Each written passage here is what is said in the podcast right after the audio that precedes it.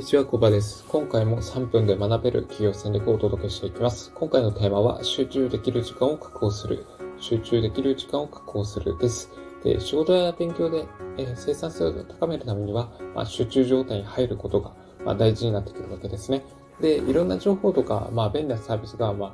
世の中にはびこっている中で、えー一つのことに集中することってなかなか難しくなってきてはいます。で、えーそういう中で、えーどうやって集中できる時間を確保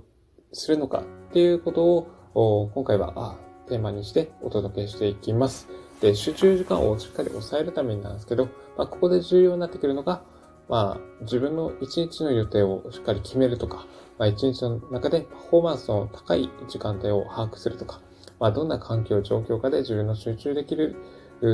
できる状態を作れるのかっていうのを、まずは確認してみましょう。で、まあ、集中できる時間とか、まあ、状況、環境っていうのは人それぞれ違いますわ。で、例えば、まあ、まあ、午前中、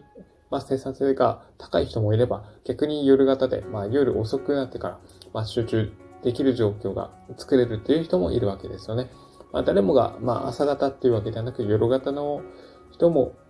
中にはいます。なので、まあ、そうですね。自分にぴったりの時間を見つけて、まあ、その時間帯に重要なことをやっていくといいでしょう。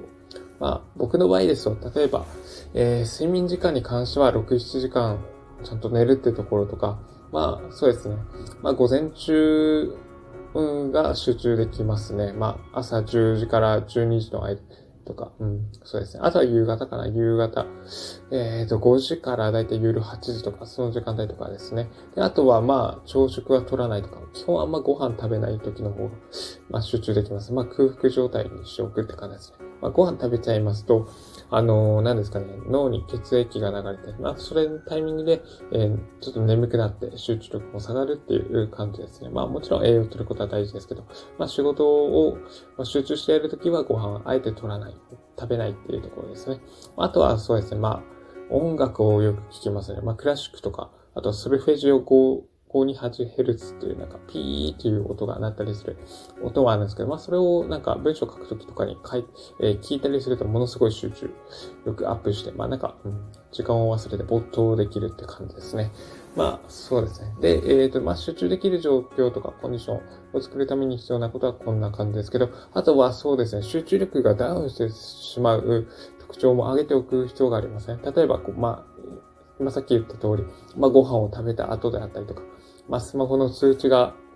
ピーピーになってしまったりするときとか、まあ周りの何ですかね、雑音とかがどんどん入ってくる状況だったりとか、まああとは自宅で仕事していて食べ物が周りにあったりとか、あとはスマホ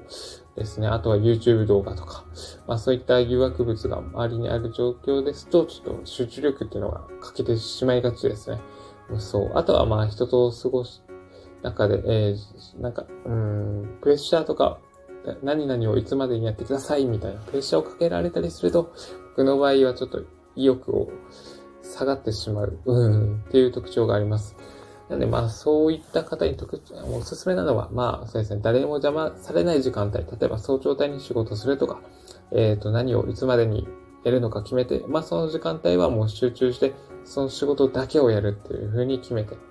スマホとかは電源オフにする感じでやっちゃえばいいのかなっていう気はします。そう。まあ誰にもできない、えー、ことっていうのはないと思います。そう。集中力がないっていう人でも、やっぱりルール、自分なりのルールを決めてやっちゃえば、まあ集中できる時間っていうのは確保できるのかなと思います。まあそうですね。そう。なので、まあそんな感じで自分なりのルールを決めて、まあ集中できる状況を作っていくと良いと思います。というわけで今回のテーマ、えー集中できる時間を確保する、集中できる時間を確保するのテーマはここでおしまいにします。ここまでご清聴いただき、ありがとうございました。